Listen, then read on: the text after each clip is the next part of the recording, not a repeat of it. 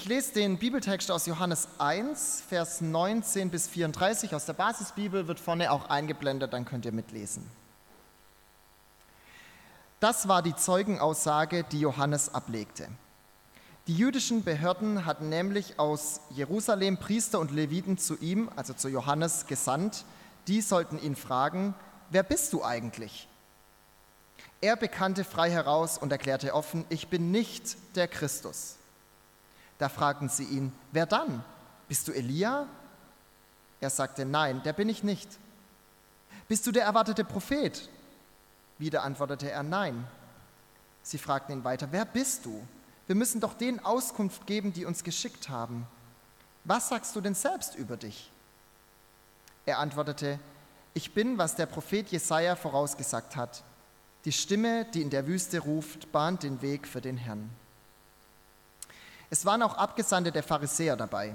Sie fragten ihn, warum taufst du überhaupt, wenn du weder der Christus bist, noch Elia, noch der erwartete Prophet? Johannes antwortete, ich taufe nur mit Wasser aber mitten unter euch steht einer, den ihr noch nicht kennt. Er kommt nach mir. Ich bin nicht einmal wert, die Riemen seiner Sandalen aufzuschnüren. Das alles geschah in dem Ort Bethanien, der auf der anderen Seite des Jordan liegt. Dort taufte Johannes. Am nächsten Tag sieht Johannes Jesus zu sich kommen. Da sagt er, seht doch, das ist das Lamm Gottes. Es nimmt die Sünde dieser Welt weg.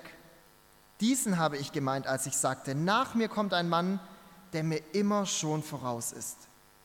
Denn lange vor mir war er schon da. Auch ich wusste nicht, wer er ist. Aber damit er dem Volk Israel bekannt wird, bin ich gekommen und taufe mit Wasser. Weiter bezeugte Johannes, ich sah den Geist Gottes wie eine Taube vom Himmel herabkommen und bei ihm bleiben. Auch ich wusste nicht, wer er ist.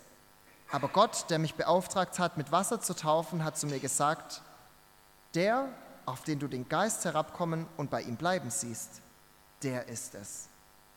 Er tauft mit dem Heiligen Geist.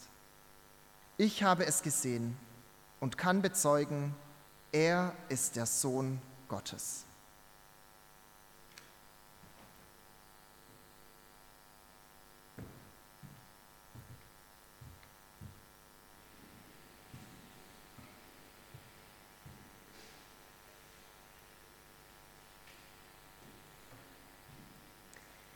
Wer bist du? Wer bist du? Wer bist du? Meine Mom hat vor vielen Jahren mal Kiko vorbereitet und da ging es genau zu, um diese Frage. Ich war damals schon ein bisschen älter, also nicht mehr im Kiko, ich war so 13, 14 und ich erinnere mich noch genau, dass sie abends zu mir ans Bett kam und mir erzählt hat, was sie mit den Kindern vorhat. Und dann holte sie so einen großen Spiegel von meiner Wand und ähm, hat den vor mich gestellt ähm, und mich gefragt, wer bist du? Und ich habe so gesagt, ähm, ich bin Rebecca. Und dann hat sie gesagt, und wer bist du noch?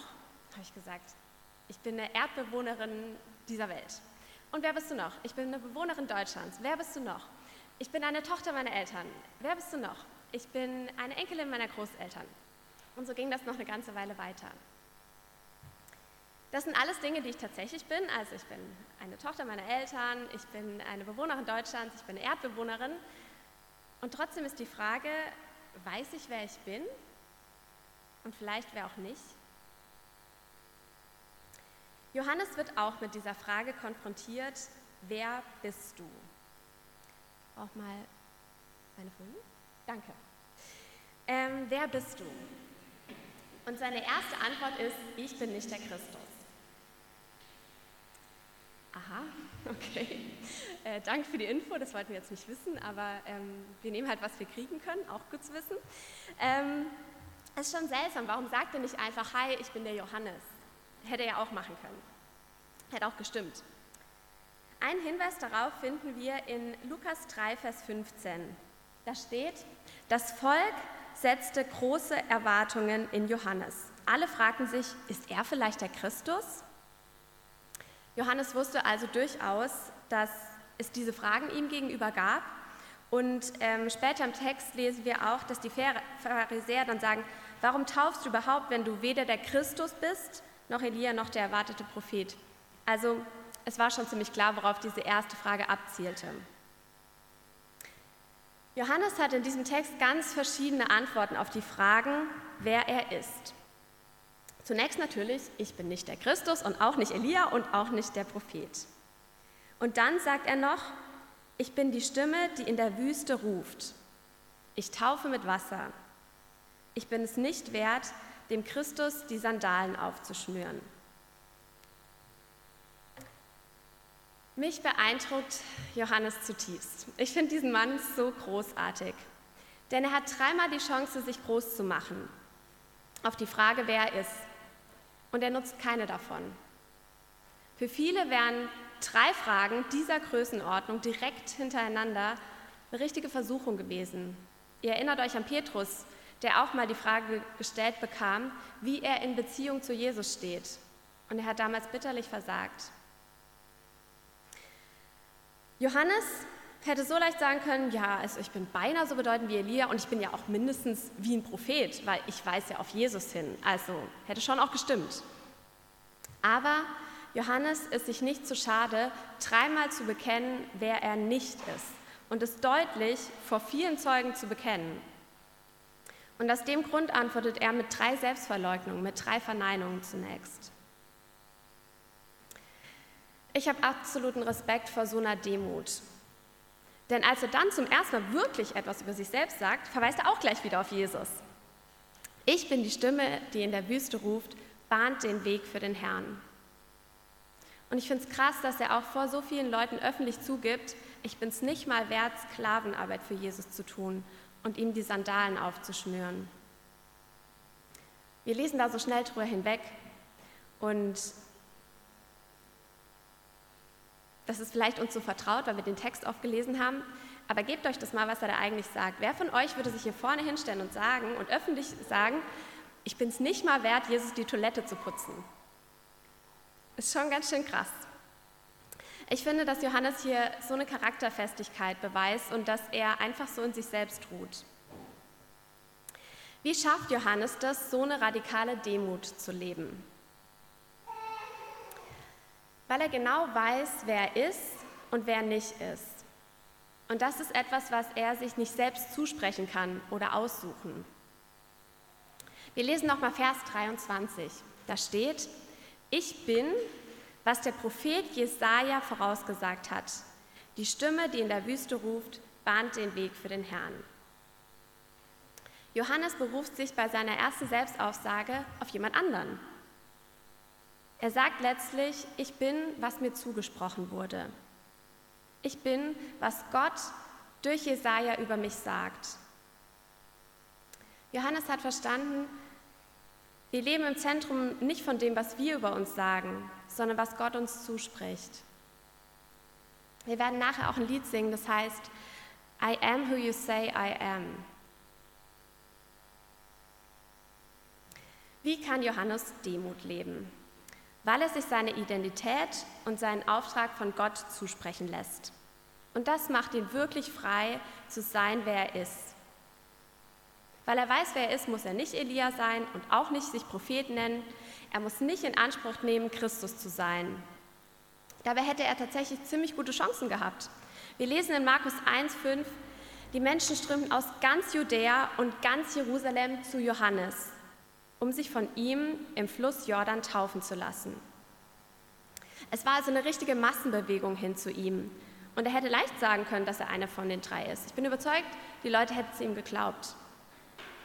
Aber Johannes Denken kreist nicht um die Frage, wie komme ich groß raus? Auch nicht um die Frage, wer bin ich, wer bin ich, wer bin ich?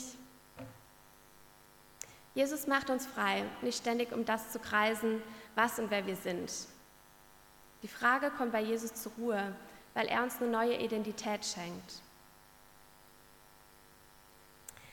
Ich möchte euch was sehr Schönes zeigen. Und zwar ähm, war ich letztes Jahr in Schweden im Urlaub und ähm, ich habe Corona bekommen und aus dem Grund ähm, musste ich in eine zugegeben wunderschöne Hütte direkt am See. Ähm, genau, und war da ähm, alleine, bevor noch mehr Leute äh, Corona bekommen haben. Und ich lag dort abends im Bett und ähm, es war ein Doppelband und als ich nach oben geschaut habe, habe ich Folgendes gesehen. Das hat äh, eine vor mir da äh, hingeschrieben. Avril was here, saved by grace, Jesus is Lord. Das Erste, was Avril über sich selbst sagt, ist, ich bin gerettet aus Gnade. Das ist ihre erste Identität. Ich bin ein Kind Gottes. Ich fand das so großartig und ich habe mich richtig daran gefreut, dass sie das über sich so sagt. Und ähm, ich habe mich gefragt, was, ich, was mir als erstes in den Sinn kommt, wenn Leute mich fragen, wer bin ich? Natürlich zuerst mein Name, aber dann, was kommt mir danach, wenn ich in den Spiegel schaue und gefragt werde, wer bist du? Ich wünsche mir, dass das Erste, was mir in den Sinn kommt und das Erste, was ich über mich sagen kann, ist, ich bin eine Tochter Gottes. Und dass das meine erste Identität ist, das, was mich am meisten prägt. Lasst uns nochmal auf Johannes schauen und was seine Demut ausmacht. Denn Demut wird leider sehr oft falsch verstanden. Wir hören diese Worte, ähm, ich bin es nicht wert, ihm die Sandalen aufzuschnüren oder später in Vers 30, nach mir kommt einer, der größer ist als ich, also der mir schon lange voraus ist. Und wir nehmen das als extrem klein und ganz niedrig wahr, ganz demütig. So da unten, eher noch da unten bei euch oder gleich im Keller. Ich schätze, Johannes wäre wahrscheinlich mit seiner Übertragung in den Keller gegangen. Aber ähm, Johannes ist extrem klein und niedrig. Es ist einfach eine realistische Einschätzung dessen, was Johannes damals war. Im Übrigen auch, was wir heute sind. Demut bedeutet nicht, statt sich zu erhöhen, sich besonders zu erniedrigen. Wir sind so unwürdig, wir sind so nichtig sondern einfach realistisch zu sein. Wir sind nun mal klein und niedrig vor Jesus. So what? Das ist einfach erstmal eine Tatsachenbeschreibung und nicht eine besonders extra Erniedrigung. Demut bedeutet was anderes. Jemand hat mal gesagt, zur echten Demut gehört die richtige Einschätzung unserer selbst im Vergleich zu Gott. Echte Demut bedeutet die richtige Einschätzung unserer selbst im Vergleich zu Gott. Für Johannes heißt das, dass er durchaus in Anspruch nimmt, dieser Prediger in der Wüste zu sein. Er ist nicht Christus oder Elia, aber er ist ein Prediger. Und er hat den wichtigen Auftrag, die Menschen auf Jesus hinzuweisen. Er tauft mit Wasser, weil Gott ihm das gesagt hat. Und er ist der ultimative Zeuge für Jesus, weil so viele Menschen, das halbe Land zu ihm kommt und sich taufen zu lassen. Und so viele Menschen hören von ihm. Weil Johannes weiß, wer er ist, öffnet sich ihm eine ganz neue Freiheit, ganz in der Rolle zu leben, die ihm zugedacht worden ist. Er ist nicht zu groß, er ist nicht zu klein, er ist einfach, der er ist. Und da klingt nicht umsonst was Göttliches an. Er ist, der er ist. Gott hat von sich gesagt, ich bin, der ich bin. Unser Ziel ist ja, dass wir Jesus immer ähnlicher werden und wir werden ihm da ähnlicher, wo wir genau um unseren Platz wissen. Zum Beispiel, ich weiß, ich bin kein guter Prediger, aber ich bringe den Kindern im Kiko was über Jesus bei und darin bin ich richtig gut. Ich würde ja sagen, es ist auch eine Art von Predigt, aber. Oder sowas wie, ich könnte nie Chef meiner Firma sein, aber ich bin ein richtig guter Abteilungsleiter und das, da mache ich einen tollen Job und darum weiß ich auch. Oder Moderation ist nicht meine Stärke, aber ich mache die Technik und ohne mich würde dieser Gottesdienst auf jeden Fall nicht funktionieren. Das ist wahre Demut. Ich bin nicht zu klein, ich bin nicht zu groß, ich bin, die ich bin. Da, wo Johannes demütig ist, einer, der nicht würdig ist, Jesus einen Sklavendienst zu tun, aber einer, der trotzdem mit Wasser tauft. Da sagt Jesus später über Johannes, kein Mensch, der je von einer Frau geboren wurde, war größer, im Sinne von bedeutender, als Johannes der Täufer. Ihr habt sogar mehr gesehen als einen Propheten. Ihr erinnert euch, Johannes hat nicht für sich in Anspruch genommen, dass er ein Prophet ist. Aber Jesus sagt hier, dass er mehr als einer ist. Also da, wo wir uns nicht erniedrigen oder erhöhen, sondern einfach ernst nehmen und anerkennen, wo unser Platz in Bezug auf Jesus ist, da ist Gott derjenige, der uns zuspricht, wer wir für ihn sind. Wer bin ich? Ich lese einen Teil aus einem Gedicht von Bonhoeffer. Wer bin ich? Sie sagen mir oft. Ich träte aus meiner Zelle gelassen und heiter und fest wie ein Gutsherr aus seinem Schloss. Wer bin ich? Sie sagen mir oft, ich spreche mit meinen Bewachern, frei und freundlich und klar, als hätte ich zu gebieten. Bin ich wirklich das, was andere von mir sagen, oder bin ich nur das, was ich selbst von mir weiß? Wer bin ich? Der oder jener? Bin ich denn heute dieser und morgen ein anderer? Bin ich beides zugleich? Wer bin ich? Einsames Fragen treibt mit mir Spott. Wer ich auch bin, du kennst mich, dein bin ich, o oh Gott. Ich finde es so schön, dass diese Frage, wer er ist, am Ende auch wieder zur Ruhe kommt bei Gott. Also, wer bist du? Wo ist dein Platz? Du hast kurz Zeit, darüber nachzudenken.